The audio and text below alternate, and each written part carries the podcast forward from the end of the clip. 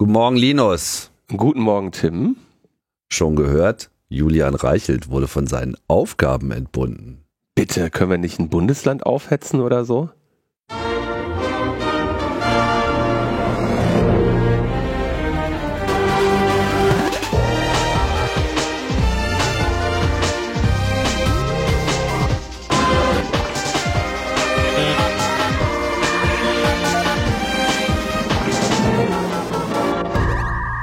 Logbuch Netzpolitik Nummer 410 vom, was haben wir heute, den 20. Oktober 2021. Yeah, und äh, unser Timing ist äh, perfekt in gewisser Hinsicht, denn es ist die Woche der Abgänge. Macht zumindest so den Eindruck. Oder Linus? Ja, ist, äh, bisher läuft's ganz gut. Döpfner steht noch auf der Liste. Döpfner steht noch auf der Liste. Stehen noch so einige auf der Liste. Ich weiß ja, nicht, ob Döpfner die komplett nicht los. Döpfner wird nicht los. Den müssen wir ja, eignen. Ja, das genau. ist äh, alte Forderung. Genau, aber wir haben auch Zugänge, nämlich äh, Thomas ist wieder mit dabei. Hallo Thomas. Hallo, guten Morgen. Moin. Und äh, du wirst ja sicherlich mitbekommen haben, wir haben ja so die äh, Tradition, dass wir jetzt gerade die HTTP-Statuscodes äh, durchblättern, je nach Sendungsnummer. Und wie sollte es auch anders sein? Wir sind jetzt bei Statuscode 410 und passenderweise für diese Sendung äh, ist das der Statuscode äh, Stat Status Statuscode. genau, der Status kurz gone. und sowas kriegt man, wenn man irgendwie im Web nach einer Ressource fragt, die es vielleicht mal gab, aber wo der Server weiß, dass es die jetzt auf gar keinen Fall mehr gibt. So, das ist nicht not found oder so mit irgendwie, ich weiß nicht, wovon du redest, sondern ich weiß schon genau, wovon du redest, aber gibt's nicht mehr. Und äh, das könnte ja nun treffender äh, kaum sein. Ja? Also sowohl äh, Herr Kurz in Österreich als auch Herr Reichelt in Deutschland, ähm, ja, liefern jetzt ein 410. ja, Thomas, wir haben dich äh, eingeladen, Natürlich, um uns mal wieder ein ähm, den, den, den aktuellen Krisenzustand in Österreich zu schildern. Da ist ja doch so einiges äh, passiert und ich bin mir mal wieder sicher, unsere Hörerinnen und Hörer haben äh, das irgendwie auch alles mitbekommen, aber wer jetzt nicht unbedingt so in der im tagespolitischen Geschehen Österreichs äh, eingeklingt ist, wird sicherlich dann irgendwann auch etwas überfordert gewesen sein und deswegen wollen wir das mal so ein bisschen einsortieren und einordnen, was denn da eigentlich gerade los ist. Ähm, Management Summary äh, kurz scheint kurz weg zu sein. Ja, also es ist äh, jetzt gerade auf jeden Fall ein äh, Statuscode 410 oder 404. Kurz ist zurückgetreten ähm, oder zur Seite getreten, wie er sagt. Mhm. Und das Ganze verspricht nicht nur, wie man es von Österreich gewohnt ist, humoristisch wertvoll zu sein. Wir sind ja das Land der Operette und des Kabarett. Er, er, warte mal, er hat selber gesagt, dass er kurz zur Seite getreten ist. Ja, ein Schritt zur Seite, weil ihm sein Land wichtiger ist als seine Person, was nicht ah. heuchlerischer sein könnte. Ist das mehr so ein Step to the left oder mehr so ein Step to the right? Step to the right, definitiv. okay. Um, ähm, und äh, ja, es gibt auch netzpolitische Dimensionen, aber vielleicht zuerst mal, was passiert ist. Also am 6. Oktober ähm, gab es wirklich so ein Erdbeben in der österreichischen Innenpolitik, weil zeitgleich Hausdurchsuchungen in der ÖVP-Zentrale im Finanzamt, ähm, im Bundeskanzleramt, also wirklich der Machtzentrale im Land passiert sind und auch gleichzeitig in den kaufmännischen Büros der Tageszeitung Österreich. Das ist so Boulevardzeitung, Bildniveau, also wirklich ähm, unterste Schublade, wenn man sich die Qualitätszeitungen in Österreich anschaut. Also noch schlimmer als, äh, warte mal, was, was galt denn bisher eigentlich immer als Bild? Kronenzeitung. Ja, und ist das jetzt, wie verhält sich Österreich zur Kronenzeitung? Also die, die ähm, Kronenzeitung hat auch sich ein bisschen gewandert, als der alte Dichand gestorben ist und seine Erben führen das Blatt ein bisschen anders. Da gibt's einzelne Journalistinnen, die auch wirklich ähm, qualitätsvoll arbeiten und Dinge hinterfragen. Und äh, die Tageszeitung Österreich ist wirklich purer Kampagnenjournalismus. Mhm. Also da ähm, ist auch die Trennung von ähm, Anzeigenbereich und redaktionellen Bereich etwas, das schon lange kritisiert wurde und das spielt auch in diesen aktuellen Konflikt mit hinein. Okay. Und auf jeden Fall wurde auch ähm, ähm, bekannt mit diesen Hausdurchsuchungen, dass es zehn Beschuldigte gab, ähm, denen der Vorwurf der Untreue, der Bestechlichkeit und der Beihilfe zur Bestechlichkeit gemacht wird. Und das inkludiert Sebastian Kurz, der sowieso schon beschuldigt war, vor dem Untersuchungsausschuss ähm, gelogen zu haben oder falsch ausgesagt zu haben. Mhm. Und dann mehr oder weniger sein innerstes Umfeld, äh, Kanzlersprecher, Medienbeauftragter, andere Berater, ähm, der ehemalige Generalsekretär im Finanzministerium und übergeschmeckt äh, Thomas Schmidt. Thomas Schmidt ist eine ganz zentrale Figur. Ähm, eine Ex-Familienministerin und Meinungsforscherin Sophie Kammersin und eine andere Meinungsforscherin B. Punkt, deren Namen man nicht mehr medienöffentlich aussprechen kann. Ähm, und Medienmacher dieser Tageszeitung Österreich sind auch beschuldigt, und zwar Helmut und Wolfgang Fellner. Äh, und Wolfgang Fellner ist auch eine bekannte Figur in der österreichischen Innenpolitik, weil der Mann seine eigene Talksendung hat und sehr starker Meinungsmacher ist, äh, ist auch gerade vor Gericht, weil ihm ehemalige Mitarbeiterinnen sexuelles Fehlverhalten vorwerfen und ja, also mhm. definitiv jemand, der ähm, bisschen ein Ungustel ist und definitiv auch ähm, sehr stark verstrickt mit der Innenpolitik in Österreich. Und einen weiteren Beschuldigten habe ich dann noch vergessen, nämlich die ÖVP-Bundespartei. Auch die ist als Organisation hier als Beschuldigte geführt. Okay, das ist äh, mausvoll. Äh, was für ein Untersuchungsausschuss ist denn das gewesen, wo der Kurz da angeblich die Unwahrheit gesagt habe. Der Ibiza-Untersuchungsausschuss, ah, den man eingesetzt Ibiza. hat, äh, nachdem seine letzte Regierung 2019 kollabiert ist. Und ähm, es gibt jetzt auch schon den Beschluss für einen neuen Untersuchungsausschuss, der ÖVP-Korruptionsuntersuchungsausschuss heißen wird.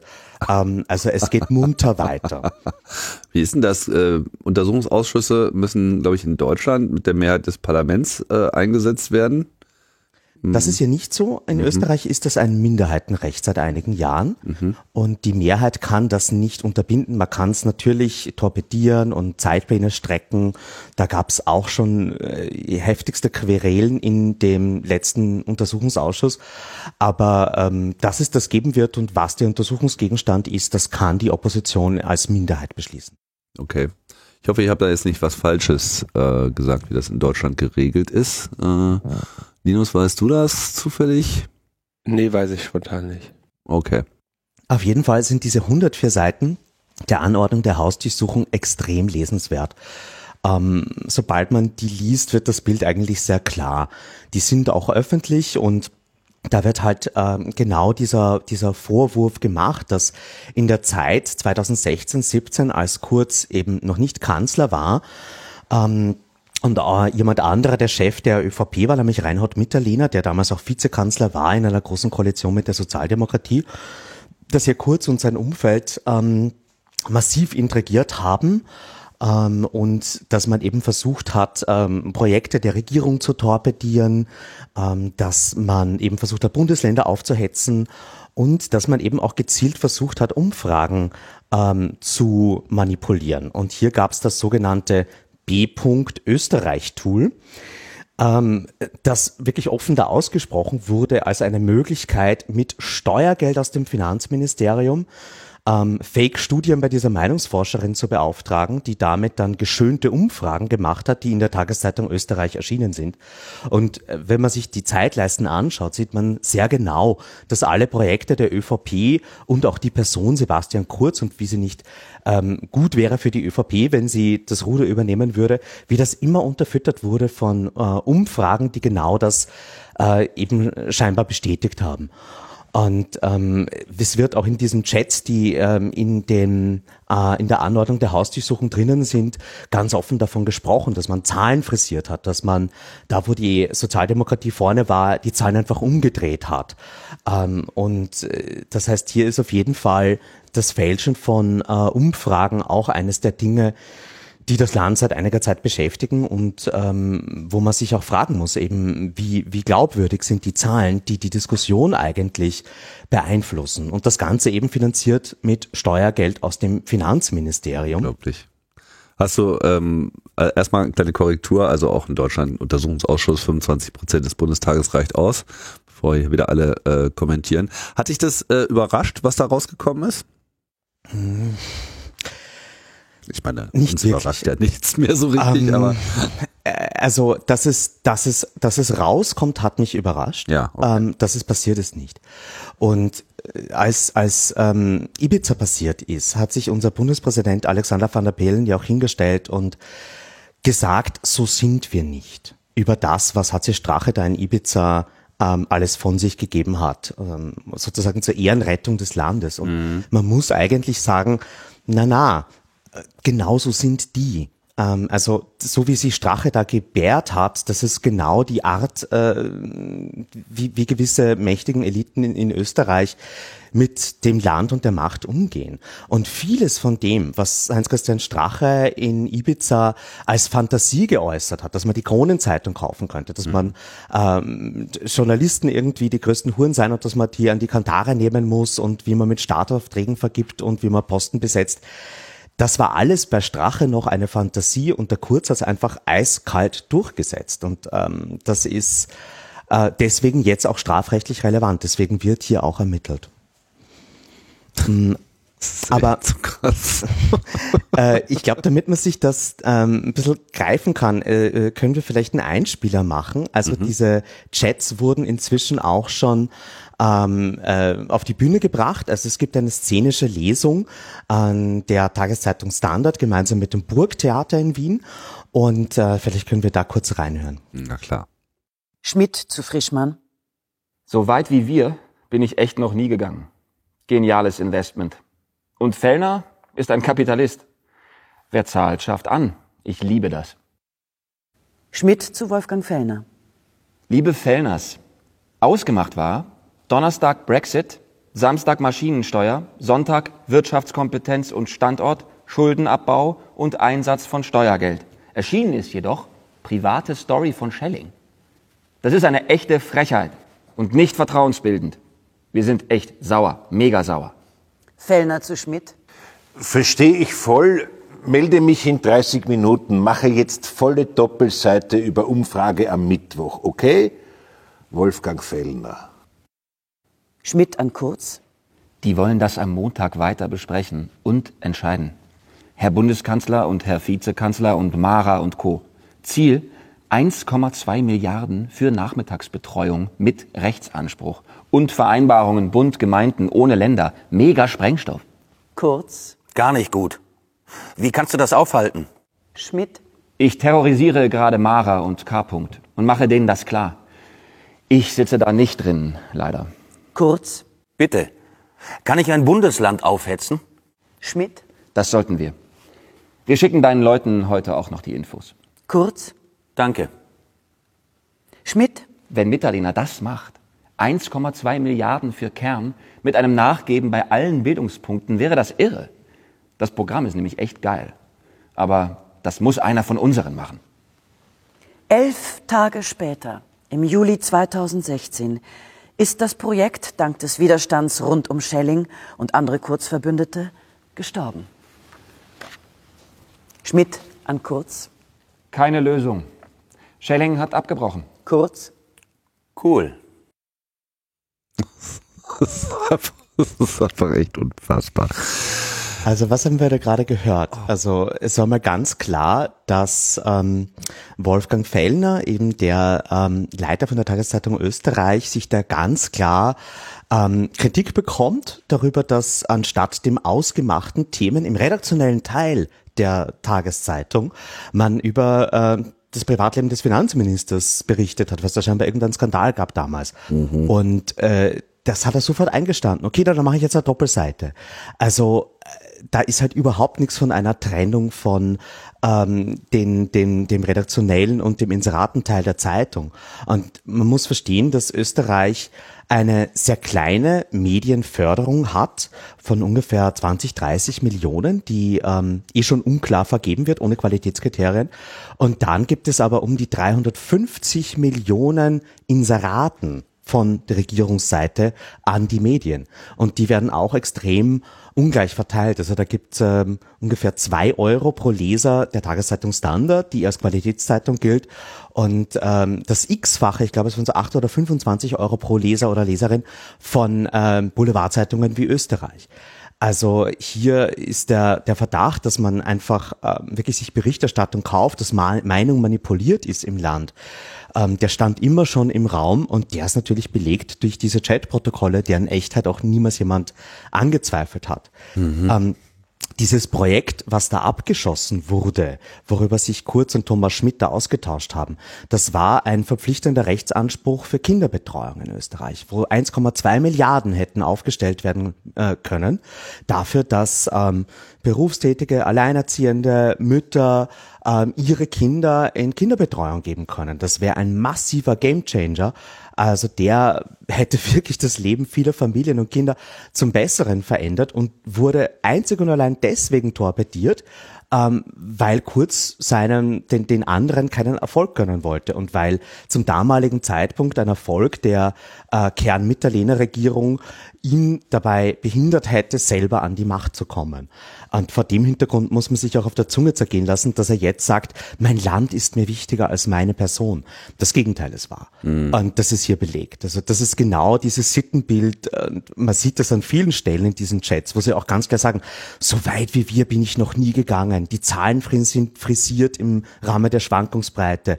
Ähm, wir kontrollieren jetzt alle Umfragen mit diesem B-Punkt Österreich-Tool, was wir da gebaut haben. Ähm, Wirtschaftsinstitute hat man eingeschüchtert, hat ihnen gedroht, Geld zu entziehen, wenn sie das ähm, Wirtschaftsprogramm der ÖVP nicht positiv bewerten. Ähm, und als die Kirche, die katholische Kirche in Österreich, die Flüchtlingspolitik von Sebastian Kurz kritisiert hat, gab es ähm, bewusst Gespräche mit Kirchenvertretern, um die einzuschüchtern, um denen zu drohen, ihnen Steuerprivilegien wegzunehmen. Und dann hat Thomas Schmidt geschrieben, ja, der Mann wurde zuerst rot, dann blass, dann zittrig. Und kurz, super, danke vielmals. Dieser Thomas Schmidt ist der Chef der ÖBAG.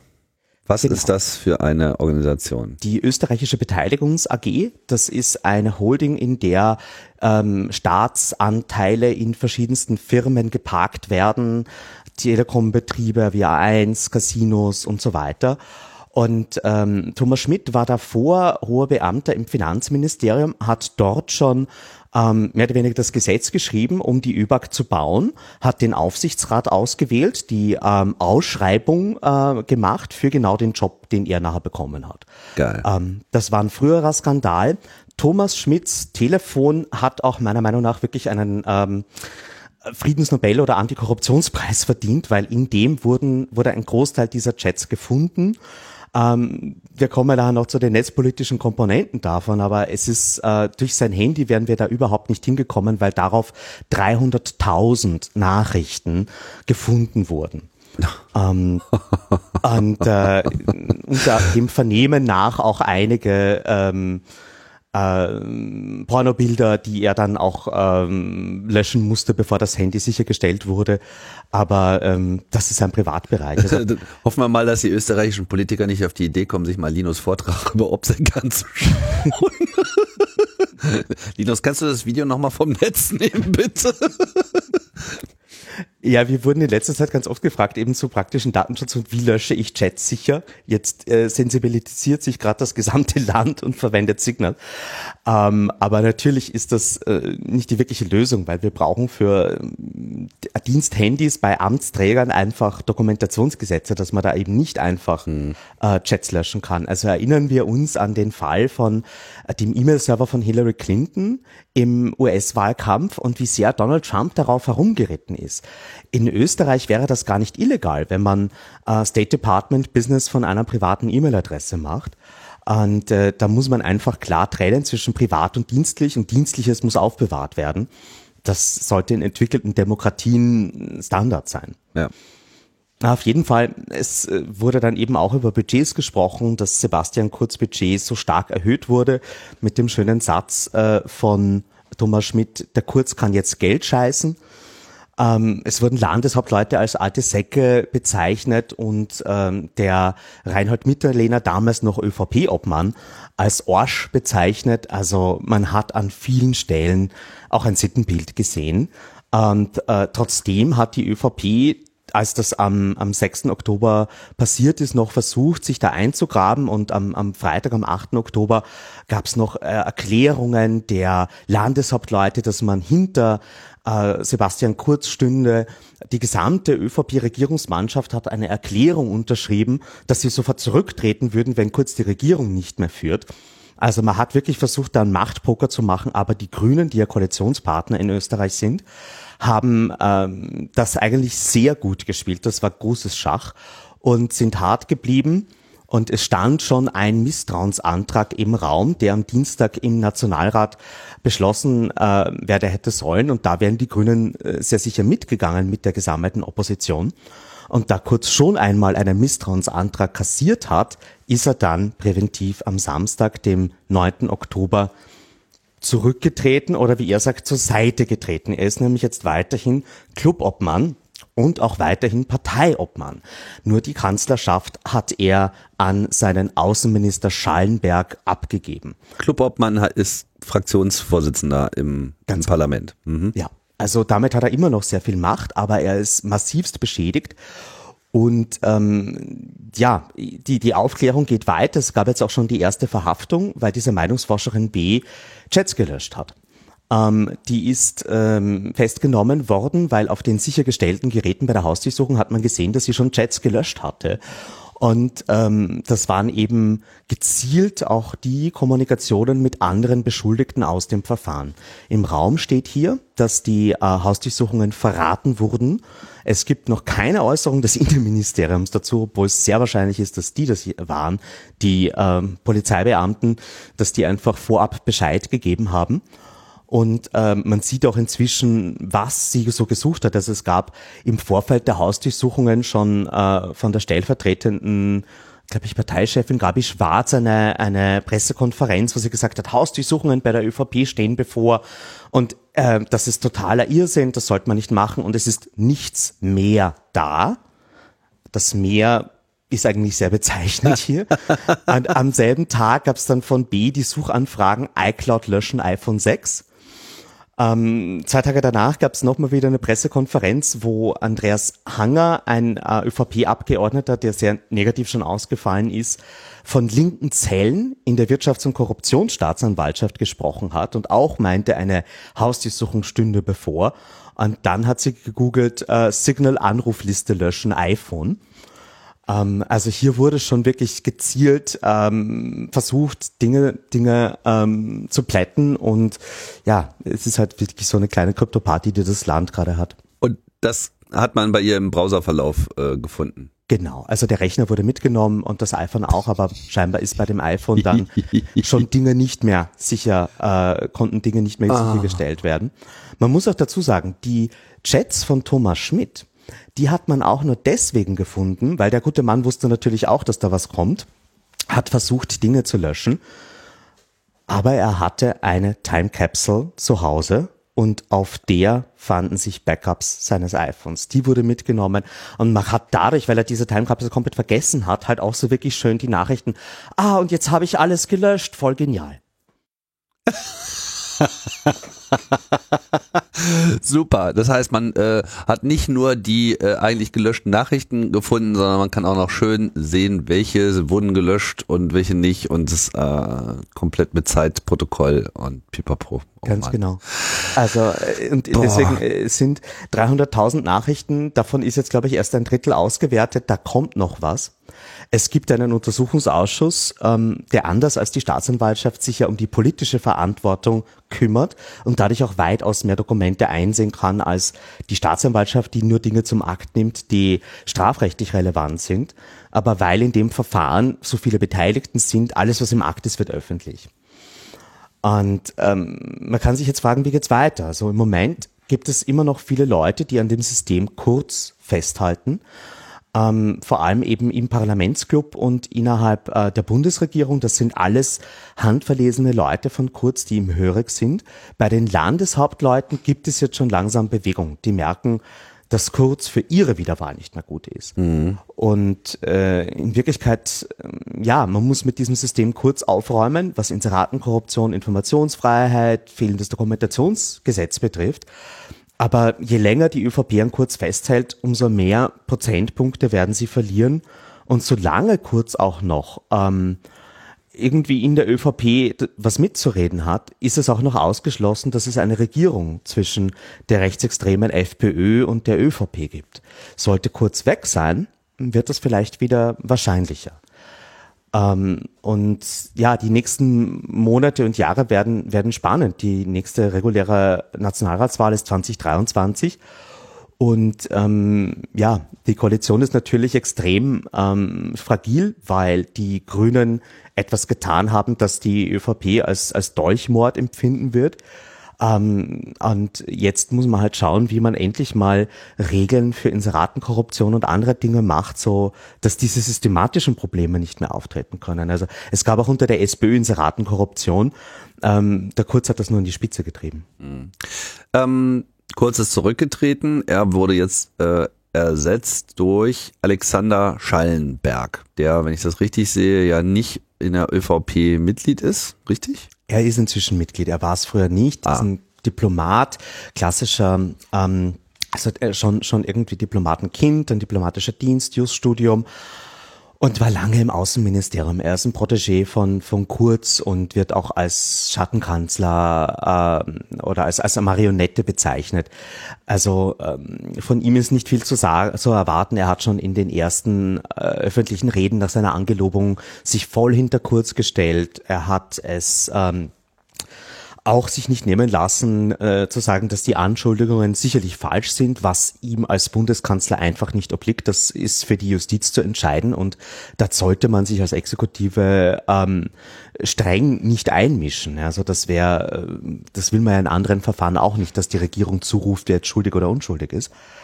Ähm, aber ja, also da, das, das ist immer noch derselbe Führungszirkel und dadurch äh, hat sich an dem System kurz bisher noch nichts geändert. Und wie gehen dann die Grünen damit um? Weil das ist ja jetzt auch erstmal nur ein halber Sieg, ne? Und sie stehen ja jetzt äh, eigentlich auch unter Druck. Ja, die haben sich sicherlich mehr erwartet, dass Kurz sich komplett zurückzieht. Das haben sie nicht bekommen. Ähm, gleichzeitig mm, ist es trotzdem mal eine, also die ÖVP war noch nie in einer schlechteren Situation. Und an sich ist das eine geschwächte Position, die den Grünen auch erlauben könnte, jetzt vielleicht ähm, mehr durchzuverhandeln. Gleichzeitig hat die ÖVP überhaupt keinen Grund mehr, den Grünen irgendwas zu schenken in der Situation. Ähm, also das Regieren wird, glaube ich, äh, nochmal schwieriger, weil die Vertrauensbasis weg ist. Ähm, und ich glaube auch, dass die, die Grünen ähm, ja jetzt es auch immer schwieriger verantworten können, da weiterzumachen. Ich meine, im Moment reden die die Regierung schön und sagen, man hat so eine gute Zusammenarbeit. Was sollen sie denn sonst sagen? Wir hassen uns, aber wir probieren es trotzdem. Man muss ja irgendwie versuchen, auch noch was nach außen zu signalisieren, dass es hier weitergeht. Ähm, Neuwahlen will im Moment niemand. Ähm, und äh, ja, deswegen sind alle so ein bisschen verdammt dazu, weiter miteinander zu arbeiten. Tja, aber ich meine, sie könnten natürlich die Regierung auch verlassen und Neuwahlen erzwingen.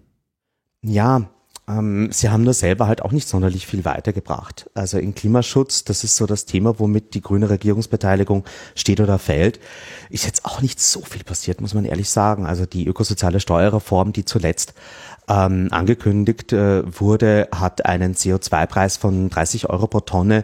Das ist das, was Deutschland schon seit Jahren hat. Und das ist eher so unterstes Fünftel im europäischen Vergleich.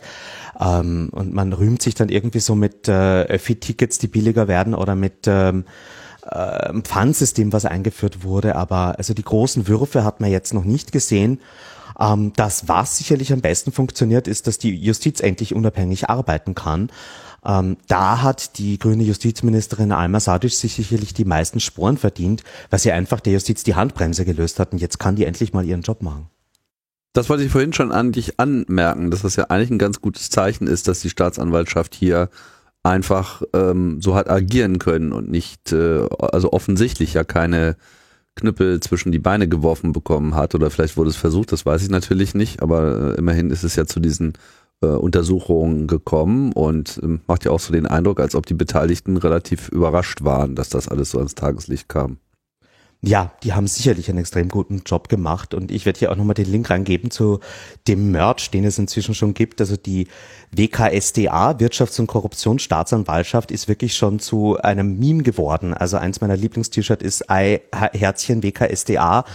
Ähm, und äh, die, die, die haben sich einfach extrem verdient gemacht, indem sie, obwohl sie die ganze Zeit angegriffen wurden von der ÖVP, einfach ganz kühl ihren Job gemacht haben. Und es gab dann auch so ein äh, Flashmob äh, und so oder Flowerstorm, wo halt äh, irgendwie Leute von Reddit äh, auf Google Maps gute Bewertungen für die WKSDA abgegeben haben. äh, und es ist schon spannend, dass eine, eine staatliche Behörde da so jetzt in den Fokus kommt. Ist vielleicht auch nicht das Beste, aber nachdem es die Angriffe gibt, finde ich es auch gut, wenn es Solidaritätsbekundungen gibt. Okay, was müssen wir noch erzählen von der Geschichte, damit das komplett ist? Also das Netzpolitische sollte man vielleicht sich noch anschauen und da will ich einfach nur auf den Witz der Story hinweisen, dass ähm, hätten wir 2016, 17 und 19 nicht im Parlament und vom Verfassungsgerichtshof zuletzt den Bundestrojaner verhindert, dann wäre die Geschichte jetzt auch anders ausgegangen. Also ähm, die ÖVP war immer für Vorratsdatenspeicherung, hat sich immer gegen Verschlüsselung ausgesprochen will irgendwelche Wege finden, wie man äh, Chat-Nachrichten und WhatsApp-Nachrichten lesen kann. Und jetzt auf einmal äh, schreien sie Datenschutz. Jetzt auf einmal sind sie für den äh, die Verstärkung des Schutzes von ähm, äh, Verschlüsselung und und und wollen irgendwie, dass Privatsphäre gewahrt wird, auch von persönlichen Chats. Das ist schon eine 180 Grad Trendwende, weil die ÖVP war ähm, seit ich Politik mache immer schon gegen den Datenschutz und jetzt auf einmal, wo sie betrifft, äh, ändert sich das. Das wird nochmal spannend, weil wir auf EU-Ebene bald Gesetzgebung zu Verschlüsselungsverboten bekommen werden, von dem, was man so munkeln hört. Da ist angeblich was im Dezember geplant. Und äh, man wird sie dann an ihren Taten messen können, ob sie sich ähm, da anders verhalten auf europäischer Ebene. Ich habe das nicht ganz verstanden. Was habt ihr jetzt äh, verhindert oder nicht verhindert durch eure Maßnahmen? Wir haben einen Bundestrojaner, also einen Staatstrojaner, wie er in Deutschland heißt, wurde in Österreich ähm, schon zweimal versucht einzuführen und wir konnten ihn verhindern, parlamentarisch. Ja. Und einmal wurde er unter der rechtsextremen Regierung unter Innenminister Kickel beschlossen und dann aber vom Verfassungsgerichtshof äh, im Dezember 2019 aufgehoben. Wir haben im Moment keine Rechtsgrundlage für staatliches Hacking in Österreich. Also das, was in Deutschland die ganze Zeit ausgeweitet wird bis zur letzten Polizeistelle, ist in Österreich weiterhin illegal und ähm, sowas wäre wahrscheinlich hier auch ähm, zum Tragen gekommen. Wenn man die Handys hätte hacken können, hätte man vielleicht keine Hausdurchsuchung mit Sicherstellung gemacht. Ähm, und das, ähm, ach du meinst, wenn jetzt der, wenn jetzt die WK, wie heißt sie? W WKSTA. STA jetzt einen Trojaner zum Einsatz gebracht hätte bei den Regierenden? Ja, oder bei den Beamten oder bei ähm, den Meinungsforscherinnen. Also es hätte da ja Möglichkeiten gegeben und man hat halt immer äh, sozusagen attackiert, dass private Verschlüsselung ja ein Kontrollverlust für den Staat ist und dass es immer eine Möglichkeit geben muss, da reinzuschauen für die Ermittlungsbehörden. Und jetzt, wo die Ermittlungsbehörden in die Handys der Regierenden reinschauen, ist man auf einmal für den Schutz von privaten Chats. Also das ist der bezeichnende Punkt, dass es hier wirklich eine 180 Grad Trendwende gab. Okay, aber hast du nicht Angst, dass dir denn das Argument im Mund umgedreht wird, so nach dem Motto, äh, ja, wir hätten das ja hier alles noch äh, viel mehr verhindern können, wenn wir den Trojaner gehabt hätten? Glaube ich nicht, weil es ist, glaube ich, das passiert, was äh, sich niemand erwartet hätte. Es ist ja ermittelt worden, man ist ja rangekommen an die Daten. Mhm. Das ist ja das Bezeichnende, dass auch in den absoluten Machtzentren, wo es am schwierigsten war, für die Justiz aufzuklären, man es geschafft hat, mit bestehenden Ermittlungsmethoden Erfolge zu erzielen. Also ich, ich glaube, dass die klassische Polizeiarbeit da total unterschätzt wird und dass es eben immer noch Möglichkeiten gibt, ohne dass man die Sicherheit von allen Endgeräten kompromittiert. Also ich finde diesen Fall eigentlich bestärkend für unsere Strategie, weil man gesehen hat, dass die bestehenden Kompetenzen mehr als ausreichen. Tja. Das war soweit mal. Ich meine, man kann sich dann noch über die diese ganze Frage von Sicherstellung von Handys Gedanken machen, aber ich glaube, äh, das ist vielleicht für einen anderen Zeitpunkt relevant ist noch, und das verlinken wir auch, ähm, die Podcast-Empfehlung Inside Austria, wo der Standard und der Spiegel diesen Fall Sebastian Kurz jetzt gerade aufrollen. Und ich finde das schon ganz spannend, sich jetzt, wo die Geschichte scheinbar zumindest mal zu Ende ist oder ein Kapitel abgeschlossen ist, da näher hinzuschauen. Die Buchempfehlung Inside Türkis, das ist so der Machtapparat von Sebastian Kurz, den er sich eigentlich seit Jugendtagen schon aufgebaut hat. Und das sind auch großteils die Leute, die jetzt gerade als Beschuldigte geführt werden. Und natürlich diese äh, Lesung der Chatprotokolle vom Burgtheater, ähm, wo wir einen kurzen Ausschnitt gespielt haben, aber wo man auch nochmal reinhören kann, wenn man ein Look and Feel für diesen Wahnsinn aus Österreich bekommen will um mal so ein bisschen die Dimension dieser Geschichte zu verstehen. Was ist so deine, ich meine, wir müssen uns ja nichts vormachen. Ja? Egal wie groß die Skandale sind, äh, dann läuft irgendwie ein Eichhörnchen von links durchs Bild und dann ist die Aufmerksamkeit schon wieder äh, weg. Hast du irgendwie den Eindruck, dass das jetzt so ein Fall ist, wo das so nachhaltige Wirkung in der Öffentlichkeit erzielt hat, dass dass das sich jetzt nicht so ohne weiteres äh, wegwischen lässt oder ist es eigentlich alles nur eine Frage der Zeit und ähm, der Aktivität der Boulevardblätter und dann ist das auch alles schon wieder komplett 180 Grad gedreht? Das steht und fällt äh, mit den Maßnahmen, die jetzt äh, vom Parlament gesetzt werden. Also wenn wir ähm, es schaffen, saubere Kriterien für Presseförderung zu vergeben, und Inseraten, Inserate auch nach transparenten Kriterien vergeben werden, dann glaube ich schon, dass die Debatte dauerhaft sich ändern kann, weil ähm, man den Medien dann einfach wieder mehr vertrauen kann. Und es ist halt leider so, dass viele Leute sich über diese Boulevardblätter informieren. Und ähm, das ist da, glaube ich, schon, dass man strukturell was ändern muss, ansonsten wird früher oder später wieder zur Tagesordnung zurückgegangen. Ähm, und äh, es ist in Österreich leider auch nicht so, dass, ähm, obwohl die ÖVP nachweislich die Wahlkampfkostenobergrenze um mehr als das Doppelte überschritten hat, gab es nie Konsequenzen. Es hat sich sogar ausgezahlt. Mit der Parteienförderung, die in Österreich auch sehr groß ist, haben die sogar noch Geld dafür bekommen, dass sie mit illegalen Mitteln die Wahl gewonnen haben. Und äh, da müsste man auch eingreifen und zum Beispiel einen Straftatbestand illegale Parteienfinanzierung machen. Im Moment haben die Leute ähm, das sehr wenig zu befürchten. Und die WKSDA ist ja wirklich kreativ gewesen mit dieser Anklage, ähm, also mit dieser, dieser Beschuldigung. Noch ist es ja nicht angeklagt, aber ähm, es ist ja so, dass die, äh, die, die, die beiden Fellners von der Tageszeitung Österreich die haben ja die Regierung bestochen mit der positiven Berichterstattung, mit den gefälschten Meinungsumfragen und dafür eben das Steuergeld bekommen. Das ist die Konstruktion, die man hier gewählt hat mit der Untreue und der Bestechlichkeit, dass man das überhaupt jetzt äh, justiziabel bekommt. Uh, und äh, das heißt, da, da, da versucht jetzt gerade schon so die Ehrlichen in der Republik mit allem, was noch da ist, dieses System aufzuhalten. Ich glaube, es ist total offen, ob Österreich in Richtung äh, Urbanisierung weitergeht, ob wir so wie Ungarn und Polen werden in ein paar Jahren. Ich glaube, wenn man jetzt nicht diese letzte Chance nutzt, das aufzuklären, dann, dann, dann wird es wirklich problematisch, weil es sind jetzt zwar wirklich schon die letzten Register im Staat, die tätig werden, um echt gravierendes Fehlverhalten aufzudecken.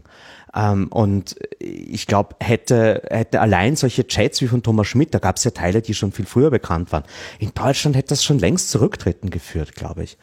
Ähm, will ich zumindest glauben. Wie siehst du denn generell jetzt den Umgang der Öffentlichkeit mit diesen Fällen? Also wenn ich jetzt mal eine hm, Parallele ziehe zu ähm, anderen Fällen oder eben spezifisch diesen Reichelt-Fall in Deutschland, ne, ist sehr erstaunlich oder, oder auch nicht erstaunlich sind, also für einen Psychologen vielleicht erstaunlich oder, oder für einen Ästheten erstaunlich, wie quasi der Typ jetzt da so ein bisschen stilisiert wird als, als Opfer. Ne? Also die Bildzeitung reitet über jeden drüber, der irgendwie ein bisschen einen kleinen Klecks auf, äh, auf, dem, auf dem Sakko hat. Natürlich reißen die, machen die ihren eigenen Chefredakteur nicht fertig. Ne? Das war quasi der eine Mensch in Deutschland, der keine Angst haben musste, dass über seine moralischen Verfehlungen die Bildzeitung drüber reitet. Ähm, und daraus entsteht ja auch so ein bisschen der Eindruck, dass die und für, ist wahrscheinlich entsteht, also ist es auch richtig der Eindruck, dass in der Öffentlichkeit dieses Verhalten eben nicht als problematisch gesehen wird. Und das ist ja so ein bisschen der Kampf, den äh, oder der Machtkampf in einer Demokratie ist dafür zu sorgen, dass eben nicht alle merken, was für ein verdorbener Mensch du bist. Ja, und das scheint ja auch genau diese Strategie gewesen zu sein, die Kurz hier verfolgt. Dass er eigentlich ne, mit einer Bande Krimineller wie diesem Strache da irgendwie das Land übernimmt und äh, aber irgendwie als äh, Musterschwiegersohn gelten soll oder, oder gilt. Und glaubst du, damit hat der Erfolg? Weil, also ist auf jeden Fall, das Risiko ist ja sehr ähm, erkennbar, oder? Also wie, wie ist die, dein Gefühl der öffentlichen Wahrnehmung äh, dieser Situation in Österreich? Hm. Ah, das ist die große Frage. Da würde ich mich gerne auf Meinungsforschung stützen, der ich auch vertrauen könnte. Ähm, Kannst aber ich meine, Auftrag geben. die Kohle habe ich nicht. Ähm, also es ist schon schwierig, die Erzählung fortzuführen für Sebastian Kurz, weil er trat an als der junge Saubermann mit den Schlagwörtern neuer Stil, mit den Schlagwörtern ich beteilige mich nicht am Anpatzen. Und es ist schon wirklich, die heuchlerische Wahrheit ist schon sehr klar vor Augen. Für Menschen, die sich informieren. Da weiß ich auch nicht, inwieweit ich auf andere schließen kann. Es ist schon eben in der Kronenzeitung sehr viel berichtet worden über die Sache. Aber in Österreich zum Beispiel äh, ist natürlich sehr viel weniger als Betroffene. Die sehen sich selber auch als Opfer. Sebastian Kurz stellt sich selber jetzt auch als Opfer hin und spricht von einer Jagdgesellschaft, Terminologie, die Jörg Haider schon verwendet hat. Also, ob das am Ende verfängt, es wird immer noch Leute geben, die Sebastian Kurz wählen. Der wird nie auf, auf ähm, unter fünf Prozent kommen, glaube ich. Die Frage ist, ähm, geht sich das innerhalb der ÖVP noch aus? Ist es für die anderen Machtgranten in der Partei ähm, noch opportun an ihm festzuhalten? Kommt es da zu einer Abspaltung vielleicht? Oder ist einfach der Druck auf ihn durch die strafrechtlichen Ermittlungen, durch äh, den Untersuchungsausschuss irgendwann so groß, dass er sich komplett zurückzieht? Ähm, das, das, das traue ich mich wirklich noch nicht zu prophezeien, was, in welche Richtung das gehen wird. Ähm, es ist schon so, dass in den Umfragen, die man jetzt gesehen hat, ist die ÖVP abgerutscht, sind die Vertrauenswerte von Sebastian Kurz äh, desaströs. Also ich glaube schon, dass er massiv angeschlagen ist und eigentlich ist es vorbei für ihn. Ähm, aber er selber weiß das wahrscheinlich noch nicht. Er wird sich das lange noch nicht eingestehen. Ich meine, der Typ ist Narzisst, ganz klar. Und äh, der kann natürlich es probieren, wie Bibi Netanyahu auch. Dass er so lange an der Macht hält, wie es irgendwie geht. Und ob er das Land dabei kaputt macht, ist ihm am Ende egal. Es gibt, ich weiß nicht, ob es gesehen hast, es gibt da so ein schönes Video, wo so die Abtrittsreden von äh, Strache und Kurz so gegeneinander geschnitten wurden. Ähm, wo sie im Prinzip, ne, also nach seinem äh, Rücktritt so und es geht immer so zwischen diesen beiden Videos äh, hin und her und er gibt irgendwie einen durchgehenden Satz. Das ist äh, sehr schön zu sehen. Packe ich nochmal in die in die Show Notes. Und mich erinnert das noch an was anderes, die ganze Geschichte ähm, als das so mit Berlusconi in Italien losging. Da war das ja auch noch, ne, es war so prä-Trump, äh, ich würde sagen so Berlusconi war so ein bisschen so der erste, wo äh, Außenstehende, in dem Fall halt also alle außerhalb Italiens, so auf dieses Land geschaut haben und gesagt haben, Leute, sag mal, geht's noch? Der Typ ist doch einfach mal der geht doch überhaupt nicht. Ja, wie, wie könnt ihr den überhaupt wählen? Warum, warum wählt ihr den? Und ich erinnere mich noch ganz gut, dass ich mal genau zu dem Zeitpunkt war ich in Italien und habe dann irgendwie so mh, hm, die Leute, mit denen ich da äh, war, auch genau das gefragt. Und äh, was bitte führt dazu, ja, dass das alles ignoriert wird, was dieser Typ macht und wofür er steht, so und wie er sich verhält. Er hat ja Leute beleidigt und auch im Parlament und alles halt so wie Trump bloß irgendwie eben sehr viel früher. Und die Antwort fand ich ganz interessant, weil die meinten halt so, naja, die wählen ihn, weil sie insgeheim alle so sein wollen wie er. Weil, das, weil, er, weil er die Dinge tut, die eigentlich alle auch machen wollen. Alle wollen auch irgendwie scheiße sein dürfen und alle äh, wollen äh, Leute beleidigen dürfen und sehen in ihm so ein bisschen dieses Symbol für das, was sie eigentlich selbst wollen. Und deswegen wählen sie ihn. Und so ähnliche Sachen sehe ich halt auch immer bei so Politikern, wie auch Trump, ja, der im Prinzip ja auch so eine riesige Gefolgschaft von Leuten gehabt hat, die das einfach feiern, dass jemand so richtig scheiße ist, weil sie insgeheim halt auch eigentlich gerne richtig scheiße sein wollen und immer davon, äh, immer damit wegkommen. Aber das ist doch nicht das, was der Kurze wirklich vorlebt, oder? Ja, ja, vielleicht jetzt nicht so, wie er selber argumentiert hat. Ja. Also nicht das, was er gesagt hat. Aber ähm, was, glaube ich, die politische Machtelite betrifft, so, sagt jetzt keiner so, oh, das hat aber jetzt nicht funktioniert. Also probieren wir es doch vielleicht in der Zukunft mal mit Ehrlichkeit und Offenheit und Transparenz. So, nee, eigentlich sehen sie, ja, okay, der hat jetzt irgendwie seine, seine Chatverläufe nicht richtig gelöscht bekommen und seine OPSEC war nicht in Ordnung und so, aber er ist ja eigentlich ziemlich weit gekommen damit. Ich glaube nicht, dass diese Methode sofort weg ist, sondern dass sich alle erstmal nur darüber Gedanken machen, wie kann man genauso vorgehen wie er, ohne den und den und den Fehler zu machen. Weil an sich hat es ja alles wunderbar funktioniert. Und du musst ja noch nicht mal was drauf haben. Du musst halt nur wissen, wen du schmierst und das ganze System ist ja noch da.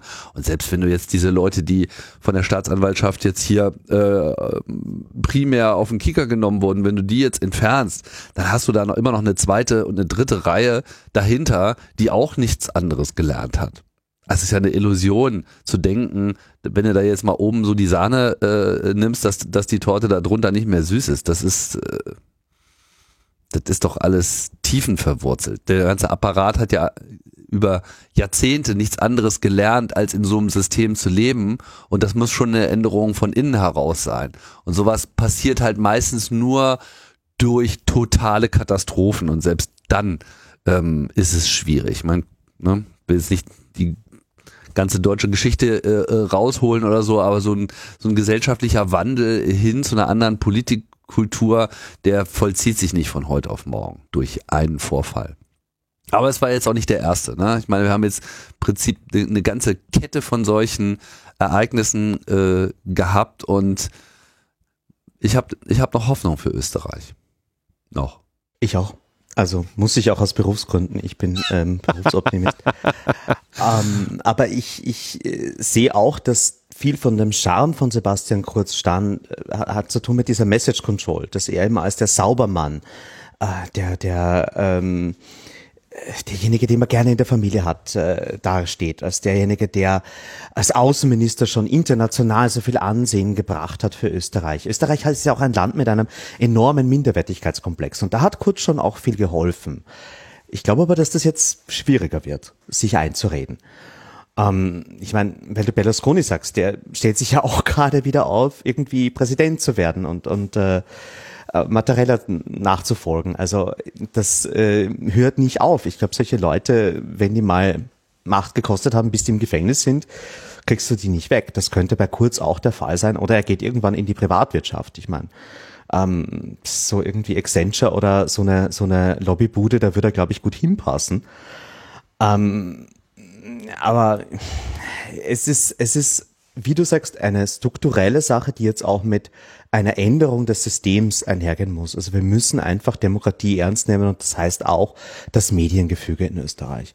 Und würde man da äh, sinnvoller die Gelder des Staates verteilen, so dass das nicht irgendwie den Boulevard, der Hass schürt, befeuert, sondern einfach sauberen Journalismus egal welcher Couleur, aber äh, nach Kriterien, die man, die ja auf den Tisch legen. Also es gibt da Modelle vom Presserat Concordia, einfach zu sagen, diese dreistelligen Millionenbeträge vertreten wir jetzt nach möglichst objektiven Kriterien, zumindest an einer ähm, Mitgliedschaft in einem selbstregulatorischen Presserat gebunden zum Beispiel, was auch nicht alle Medien machen. Also ich glaube schon, das wäre ein lösbares Problem, wenn der politische Wille da ist und äh, es muss halt für die ÖVP auch irgendwann einmal dieser Moment kommen, entweder wir erneuern uns oder die FPÖ überholt uns. Das ist die Alternative. Wie schwierig es aber ist, ähm, solche Sachen aufzudecken und so eine öffentliche Diskussion auch anzuführen, zeigt ja auch noch ein anderer Fall, auf den wir vielleicht das nochmal äh, kommen sollte, nämlich hier geht's um diese Ibiza-Affäre. Also jetzt haben wir den Herrn HC äh, Strache, der, wie wir ja gerade schon erwähnt haben, in diesem denkwürdigen Video, was da in Ibiza aufgenommen wurde, im Prinzip äh, seinen Politikstil auch ausführlich in die Kamera äh, diktiert hat. Und jetzt gibt's ähm, Aufregung um die Person, die dieses Video erstellt oder verbreitet hat. Genau. Also Das ist jetzt sozusagen ähm, mit, mit, mit Epicenter Worksuit gesprochen. Wir haben da ähm, etwas veröffentlicht äh, mit vielen anderen NGOs, unter anderem Amnesty, gemeinsam. Und es geht hier um ähm, den Fall von Julian H., einem der Macher des Ibiza-Videos, dem gerade in äh, Österreich in St. Pölten der Prozess gemacht wird. Und äh, ja, also Julian H. war zuerst in Deutschland, war auf der Flucht, nachdem das Video rauskam, dass ähm, die türkis-blaue Bundesregierung, die Kurz-1-Regierung zu Fall gebracht hat. Und ähm, er hat zuerst versucht, sich da eben ähm, in Deutschland zu, zu verstecken, weil ihm klar war, das wird sehr eng für ihn in Österreich jetzt. Ähm, man hat äh, von, von Seiten des österreichischen Staates damals, und das ist äh, inzwischen auch belegt, sehr schnell versucht, irgendwie einen Anfangsverdacht zu bekommen und ähm, überhaupt mal irgendwie vorzugehen, wer sind denn jetzt die, die, die Leute, die hinter diesem Video stehen. Ganz am Anfang war es auch so, dass man noch vermutet hat, das könnte ein Geheimdienst sein, das könnte ein Staatsstreich sein und so weiter. Und ähm, es gab dann irgendwie schon mal einen Anwalt von HC Strache, der gemeint hat, ja okay, mein Mandant wurde erpresst. Ähm, dieser Vorwurf ist inzwischen komplett fallen gelassen worden aber man hatte sehr schnell sogenannte Katalogstraftaten. Das sind Straftaten, die eine internationale ähm, Verfolgung ermöglichen, ohne dass ein äh, Gericht von dem Land, wo ermittelt wird, nochmal prüft, ob das überhaupt rechtens oder legitim ist.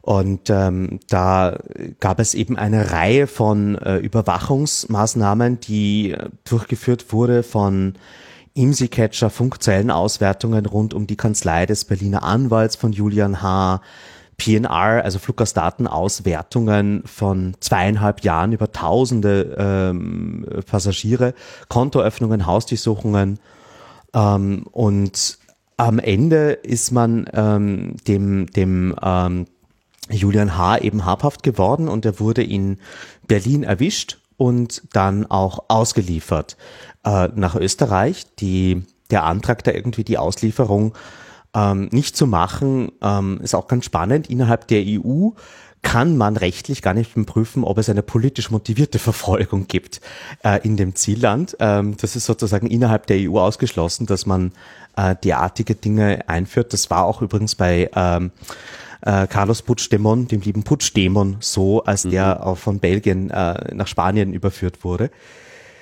Ja, ähm, am Ende des Tages äh, ist er eben äh, in, in ist, eben, ist er angeklagt worden in Österreich und zwar eben nicht wegen dem Erstellen des Videos, sondern wegen Drogenvorwürfen. Er soll irgendwie grob ein Kilogramm äh, Kokain da verkauft haben und Dokumentenfälschung.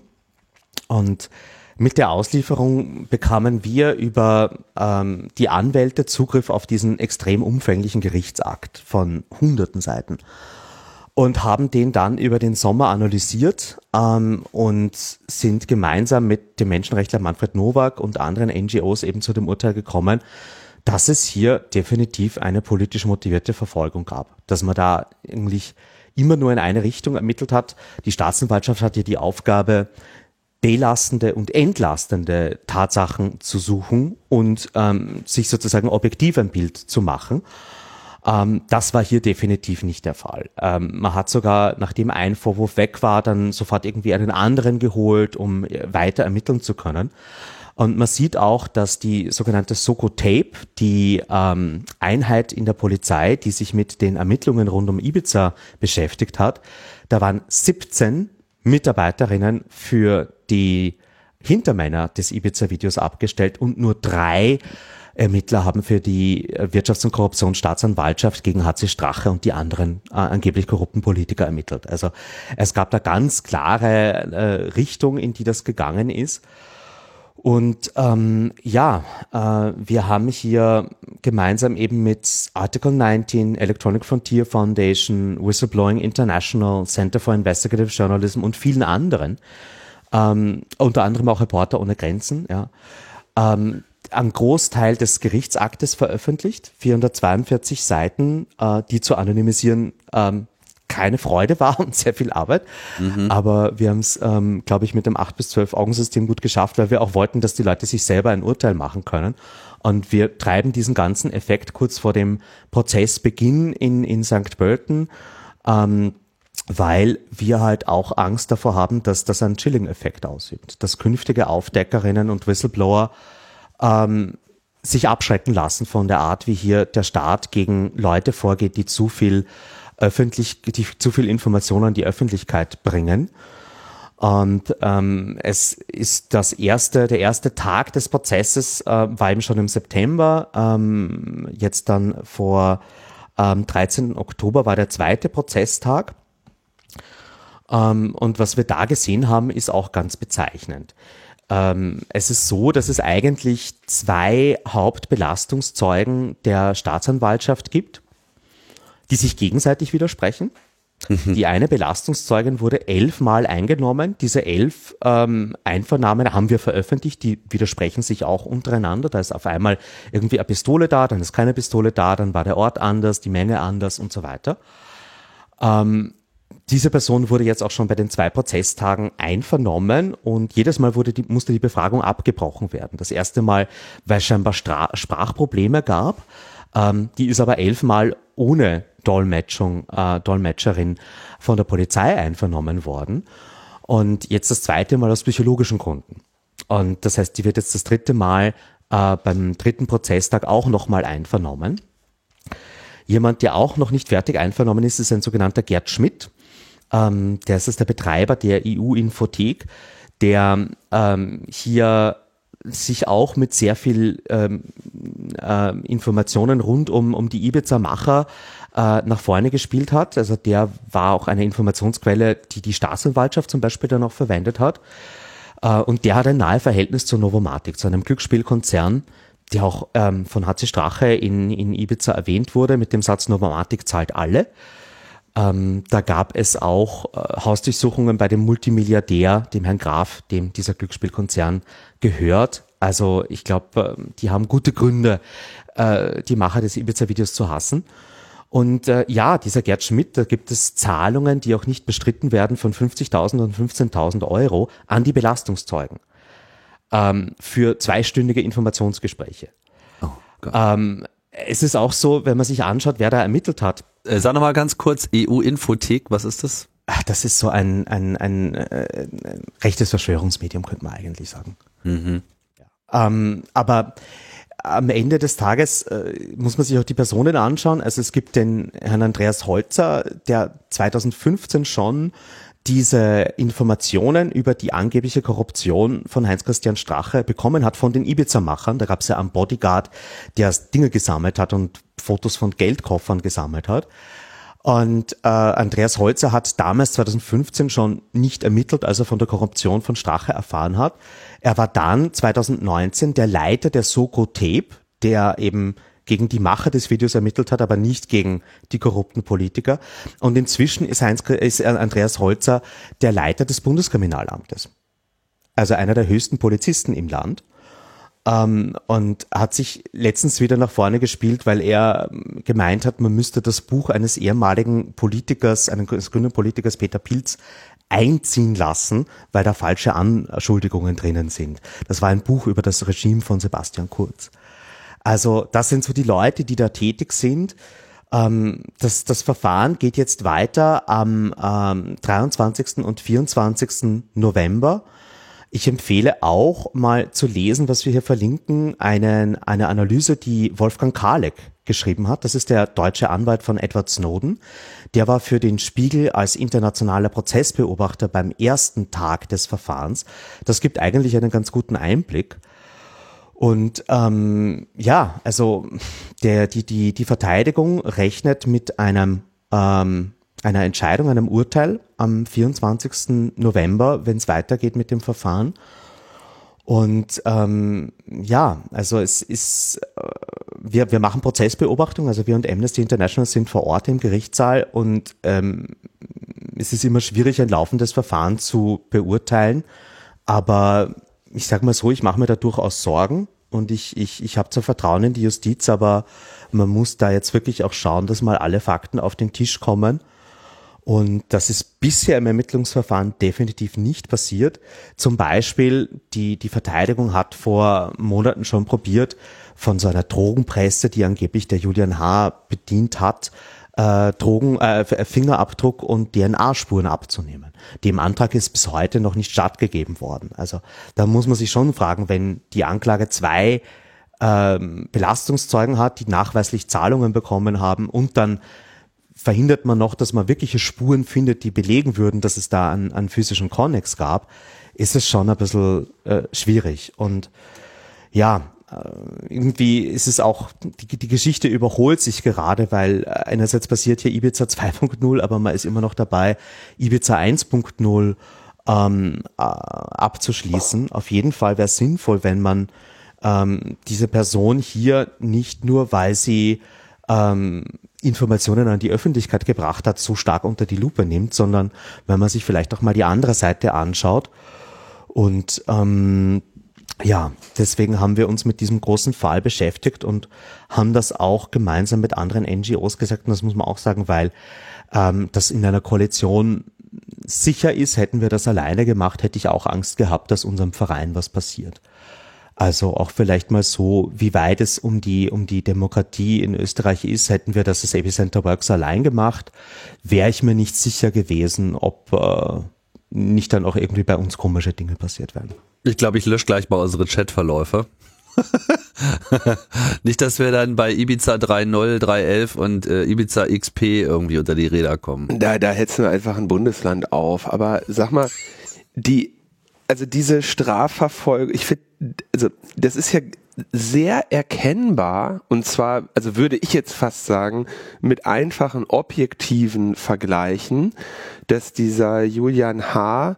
jetzt irgendwie über die Maßen strafverfolgt wird. Oder bilde ich mir das nur ein? Also wie viel Ressourcen darauf verwendet werden ähm, und wie gleichzeitig trotz der vielen Ressourcen, die das, äh, der Staat Österreich offenbar hat, um den Typen zu verfolgen, einfachste strafrechtliche Ermittlungen, wie jetzt zum Beispiel diese DNA-Entnahme, nicht stattfinden. Das stinkt doch äh, in, in jede Richtung. Oder gehen die mit jedem so um, dem irgendwie Drogenhandel vorgeworfen wird? Also es gibt natürlich bei, bei, bei diesen äh, Suchtmitteldelikten, wo es um wirklich großen Handel geht, eine Kultur in der Polizei von wir machen alles, was wir können, um die Leute irgendwie dingfest zu machen. Um wie viel geht's denn da? Da geht's um ein Kilo Koks. Oh, das ist viel, ja.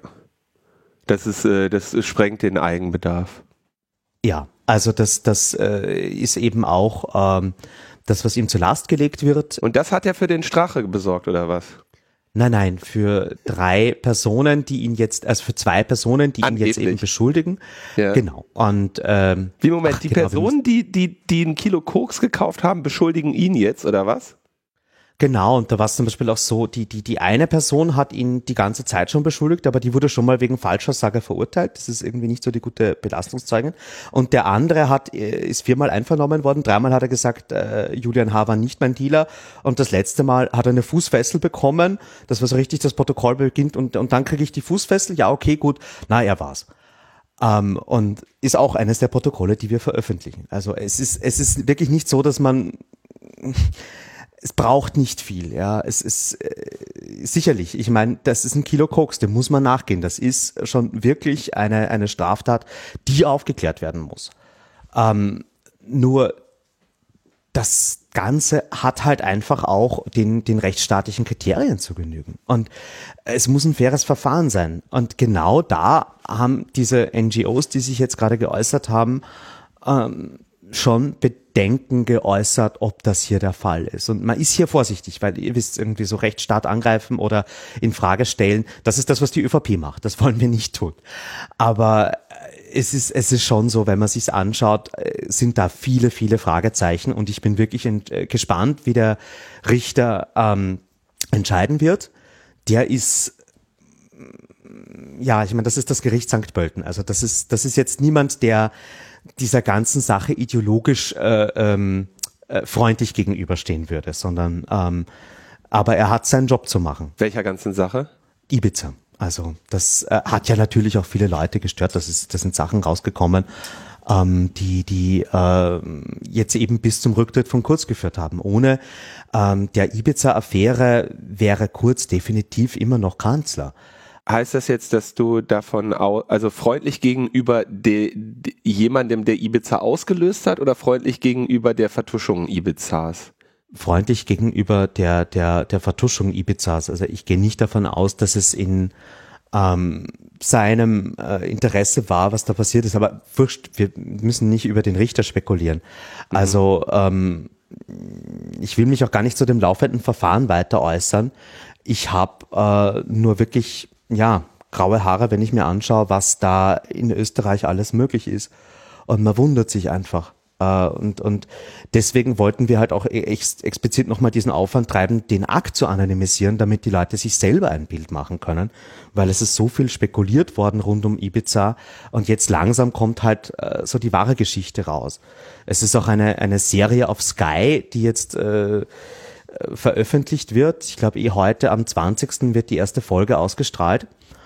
Und ähm, die ist auch unter äh, Beratung von einem der anderen Ibiza-Macher, Ramin M., der Anwalt, ähm, gebracht worden. Also da äh, glaube ich auch, dass jetzt immer mehr Teile dieser ganzen Geschichte erzählt werden können. Gut, ich würde sagen, den Österreich-Teil schließen wir damit mal ab. Ähm, Status ist äh, ungeklärt, es könnte besser werden oder auch nicht, aber es bleibt schwierig. Gucken wir doch noch mal ein bisschen in die äh, europäische Aktivität da bisher, wie wir alle wissen, auch sehr unterwegs. Was gibt's denn Neues im Bereich der Netzneutralität? Genau, ich habe nochmal gute Nachrichten mitgebracht. Mhm. Ähm, und zwar ähm, gab so richtig es, gute Nachrichten. Ja, es ist es ist schon ein schöner Sonnenaufgang. Man kann sich freuen, dass es ein guter Tag wird. Okay, Moment.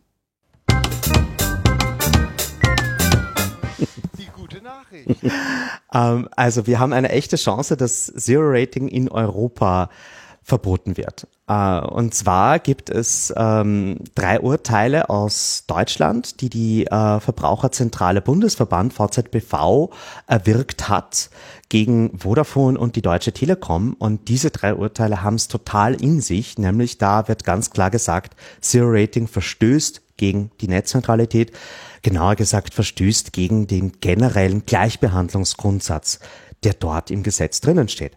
Aber das, hat, Und, also, äh, das, das, berichteten wir, äh, mhm. meine ich. Ähm, Jetzt finde, also ich fand deinen Satz so schön, dass das Netzneutralität in Europa, ähm, äh, Zero Rating in Europa verboten wird. Aber das ist, ich meine, das ist doch der Fakt, oder nicht? Dass es verboten ist. Ja, stimmt eigentlich. Eigentlich geht es darum, es auch in der Praxis wegzubekommen. Okay, dass, dass, dass das praktische Recht auch tatsächlich Anwendung findet. Genau, also okay, das, was der EuGH da gesagt hat, ist, was das, das EDRI seit 2016 sagt. Also ja. immer schon haben wir gesagt, ey, das ist verboten, schaut ins Gesetz. Und mhm. jetzt hat das Gericht gesagt, ja, äh, ist verboten aufgrund dieses Gesetzes. Wir haben da mal im Gesetz nachgeschaut.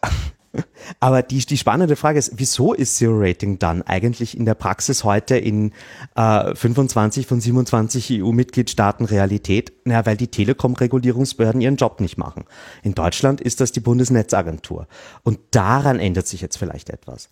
Es gab nämlich ähm, vor wenigen Wochen eine ähm, Verlautbarung von Barrack, Uh, wer diesen Podcast schon länger hört, wird wissen, das ist das Gremium der europäischen Telekom-Regulierungsbehörden. Und äh, da würde jetzt entschieden aufgrund dieses Urteils, dass man die Netzneutralitätsguidelines reformieren muss, um Zero Rating, das Kapitel zu Zero Rating neu zu schreiben. Und das ist wirklich gut, weil da äh, haben wir jetzt eine Elfmeter-Vorlage und ähm, sind natürlich als Zivilgesellschaft auch gerade sehr darum bemüht, diese ähm, rechtlichen Argumente zu machen. Da gab es eine Konsultation, bis äh, die heute am 20. Oktober geendet ist und ähm, es haben sich äh, zwölf NGOs, darunter auch der CCC und EDRI und ITPOL und Epicenter Works gemeinsam da geäußert und äh, man versucht jetzt eben wirklich äh, den Regulierungsbehörden mit diesem Urteil im Rücken klar zu machen, Zero Rating ist keine Einzelfallentscheidung, wie es im Moment so ist, dass man eigentlich sagt, hm, das muss sich jeder Regulator im Einzelfall selber nochmal anschauen, sondern nein, es braucht klare Regeln, die dann generalisiert angewendet werden können.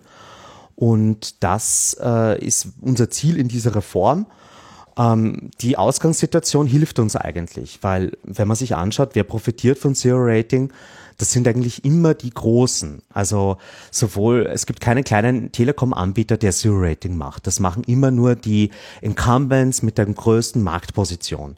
Es gibt auch keine kleinen Diensteanbieter, die von Zero-Rating profitieren. Also wenn man sich anschaut, wer in der EU am meisten gesero-rated ist, dann sind das zuerst Facebook und dann WhatsApp. Also äh, unter die Top 3. Und wenn man sich die Top 20 anschaut, gibt's auch nur drei Anbieter aus Europa. Die meisten sind aus den USA und aus China, die von dieser Ausnahme von Datenvolumina äh, profitieren. Und ähm, es wird ja oft immer gesagt, aber es gibt ja die offenen Angebote wie Vodafone Pass oder Stream On. Und äh, genau die waren aber die Basis für diese Urteile. Also der Europäische Gerichtshof hat sich diese offenen Angebote von Deutschland äh, angeschaut, weil die hat die VZBV ja äh, verklagt und auf Basis dieser offenen Angebote, die eh schon irgendwie versuchen, der Netzneutralität zu entsprechen, hat man klar gesagt, na, ähm, das geht sich nicht aus, das muss trotzdem verboten sein. Und da auch nochmal ein Dank an, an die Verbraucherzentrale Bundesverband, also vor allem Susanne Blum und Florian Glatzner, die da exzellente Arbeit die letzten Jahre gemacht haben.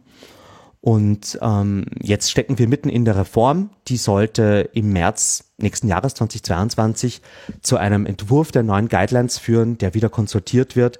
Und eine wirkliche Entscheidung gibt es dann im Barrack Plenary im Juni oder Oktober nächsten Jahres. Ähm, das ist so jetzt die Zeitleiste, in der natürlich die Telekom-Industrie Himmel und Hölle bewegen wird, um äh, diese Produkte, die ihre Marktposition zementieren, zu retten. Aber wir bleiben dran und die Hoffnung ist, dass man Zero Rating jetzt dann wirklich mal wegbekommt. Und das kann natürlich, äh, das ist unsere Hoffnung, dazu führen, dass die Datenvolumina endlich steigen weil ähm, Zero Rating macht ja nur Sinn, wenn die zero-rateden Dienste auch wirklich einen ähm, äh, spürbaren Anreiz haben. Wenn ich eh schon meine 50 äh, Gigabyte im Monat habe, dann ist mir das Zero Rating auch egal. Okay.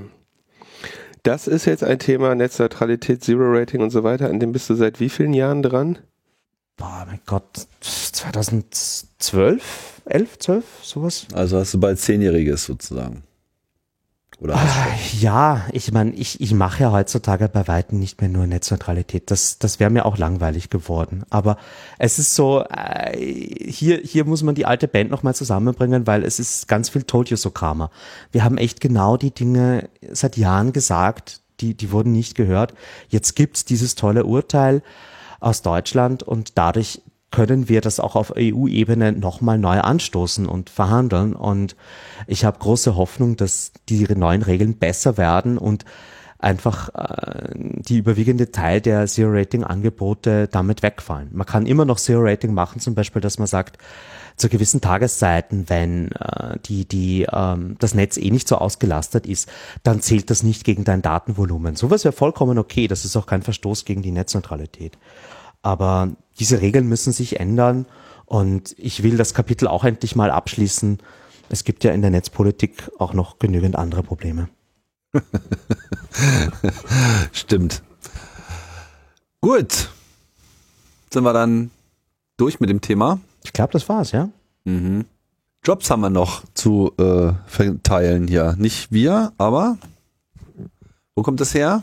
Ähm, Reporter ohne Grenzen die suchen eine Werkstudentin im Berliner Studienprogramm zur Stärkung von Journalistinnen im digitalen Raum, männlich, weiblich, divers, 16 Stunden die Woche, auf ein Jahr befristet. Also ähm, ja, Werkstudentin ähm, mit anderen Worten für Studierende ein Job.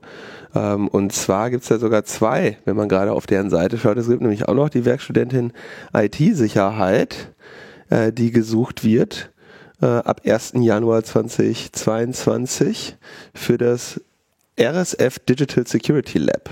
Ja? Ähm, und ja, das sind doch beides ganz interessante Jobs. Reporter ohne Grenzen werden ja bei uns hier regelmäßig äh, gefeatured und behandelt für diese für das Berliner Studienprogramm zur Stärkung von Journalistinnen im digitalen Raum äh, ist die Bewerbungsfrist Sonntag, der 7. November. Und diese IT-Sicherheitsstelle, Moment, da ist es wahrscheinlich genauso.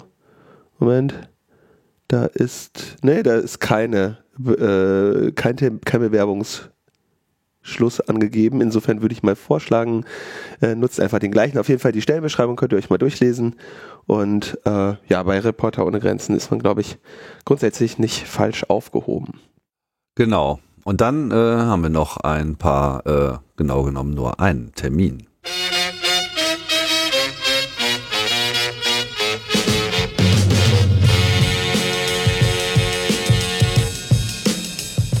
Jo, die Band Systemabsturz äh, wurde ja bei uns schon öfter gefeatured. Wir haben sie live bei uns zu Gast gehabt bei unserer Sendung vom CCC Camp 2019.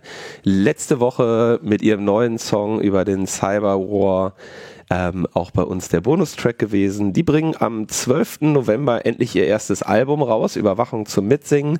Und an dem Tag, im 12. November, machen sie auch eine Release-Party in der Seabase. Der Eintritt ab 8 auf äh, Spendenbasis, natürlich 2G. Und dort gibt es dann trashige DJ-Sets, ein bisschen Merch und äh, ein Konzert. Genau. Und ähm, ja, wer schon wieder Lust auf Indoor-Partys hat, ist ja genau richtig. der Rest ja, muss noch warten. Ansonsten kann man ja bei der Seabase auch draußen im Garten stehen, am Spreeufer. Gut, das bringt uns ans äh, Ende der Sendung. Thomas, vielen, vielen Dank für das umfangreiche äh, Update aus Österreich und Europa. Es war mir eine Freude. Ja, Immer. auch. ja. Linus, haben wir noch irgendwas beizutragen? Nö. Nö, äh, nächste Woche, am 28. Oktober, äh, wird das Logbuch Netzpolitik zehn Jahre alt. Wow.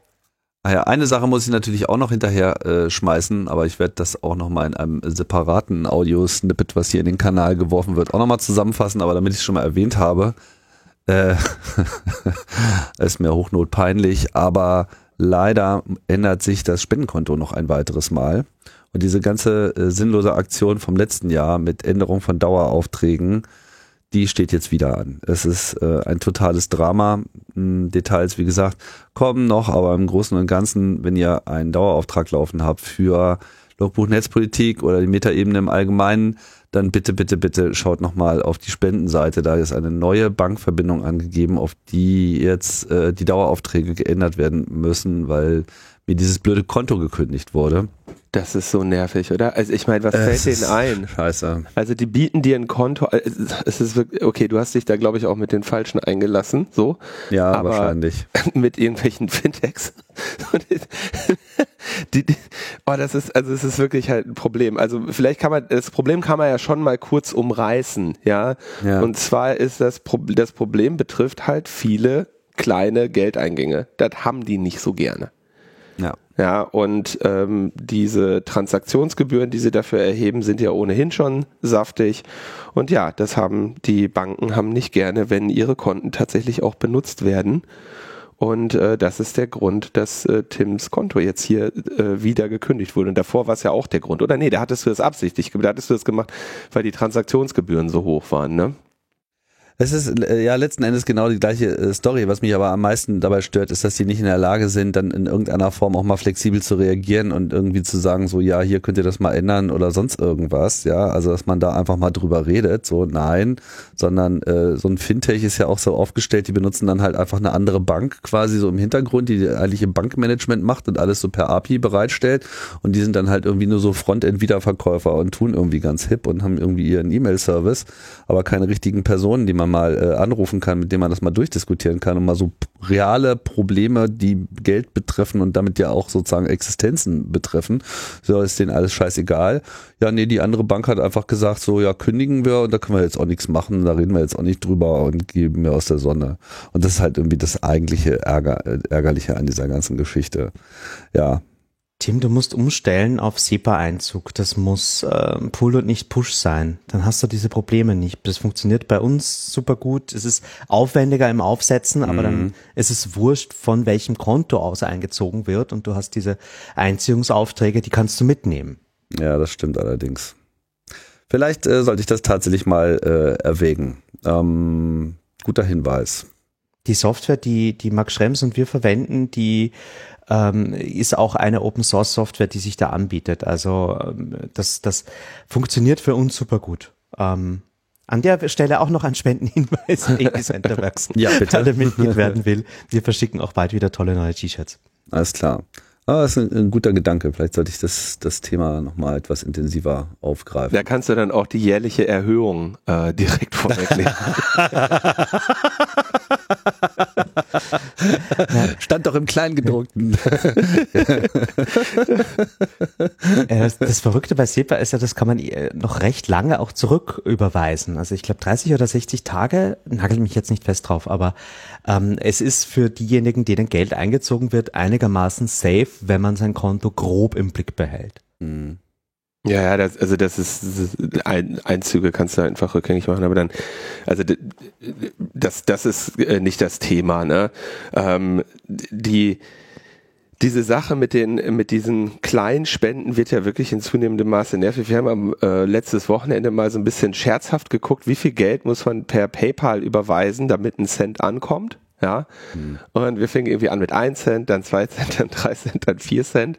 Dann merken wir irgendwie, es kommt immer null an, ne? Also da kriegst du von PayPal dann gesagt, hallo, dir wurden 4 Cent überwiesen, Gebühr 4 Cent, dein Guthaben beträgt null, ja?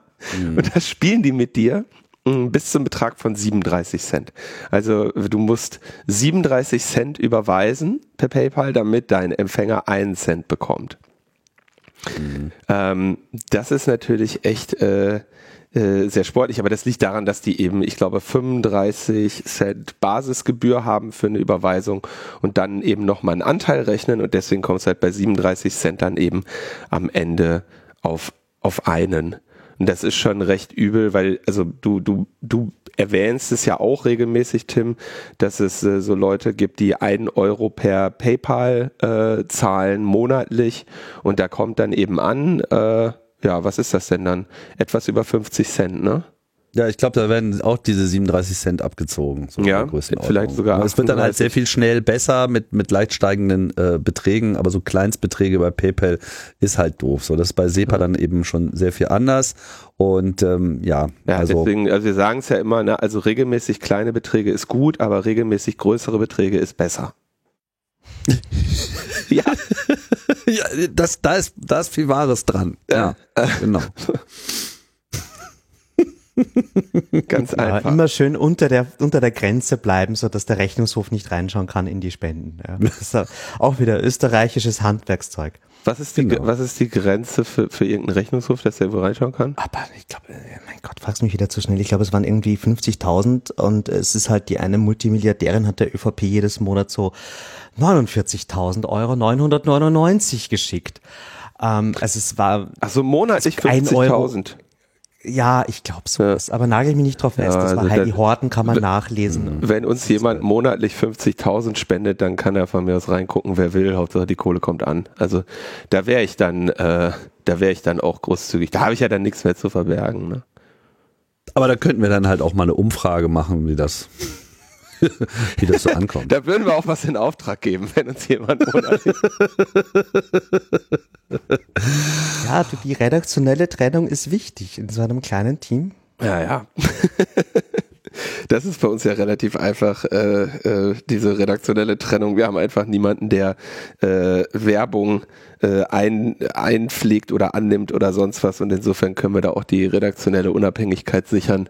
Und äh, na, meine allgemeine Meinung zu redaktioneller, redaktioneller Unabhängigkeit, äh, die ist ja in meinen Augen schon dann verletzt, wenn mir meine gewohnten Stimmen Werbung vorlesen, wie das in vielen amerikanischen Podcasts leider äh, der Fall ist. Aber das Also Inseratenkorruption gibt's bei uns nicht, Nee. mangels Inserate und äh, das, das soll auch so bleiben. Gut, Leute, vielen Dank fürs Zuhören, vielen Dank für eure Unterstützung und ähm, wie gesagt, bitte, bitte äh, kurzfristig äh, hier handeln. Sonst wird's ein bisschen eng in den nächsten Monaten. Und ja, dazu gibt's nochmal ein separates Update. Jetzt nochmal danke an Thomas und äh, danke fürs Zuhören und wir sagen Tschüss und bis bald. Bis dahin, ciao, ciao. ciao, ciao. It's astounding. Time is fleeting. Madness takes its toll. But listen closely. Not for very much longer. I've got to keep control.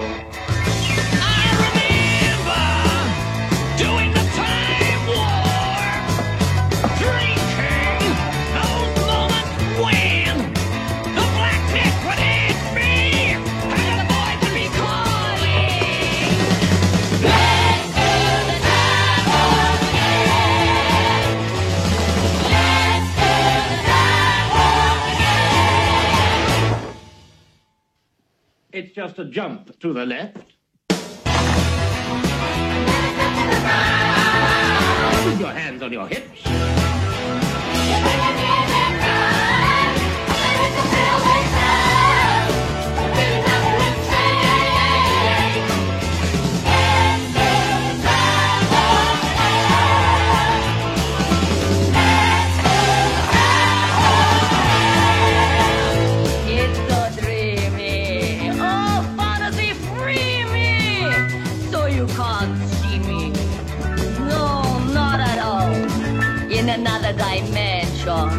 With voyeuristic intention. Well secluded. I see all. With a bit of a mind flip.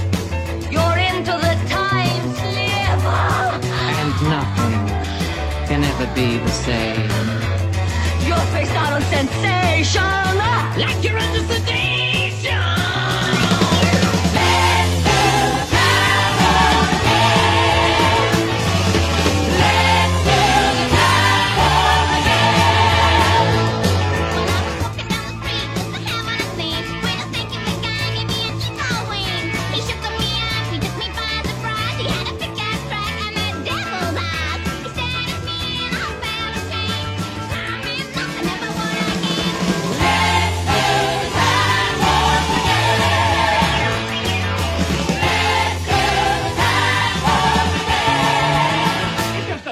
the left.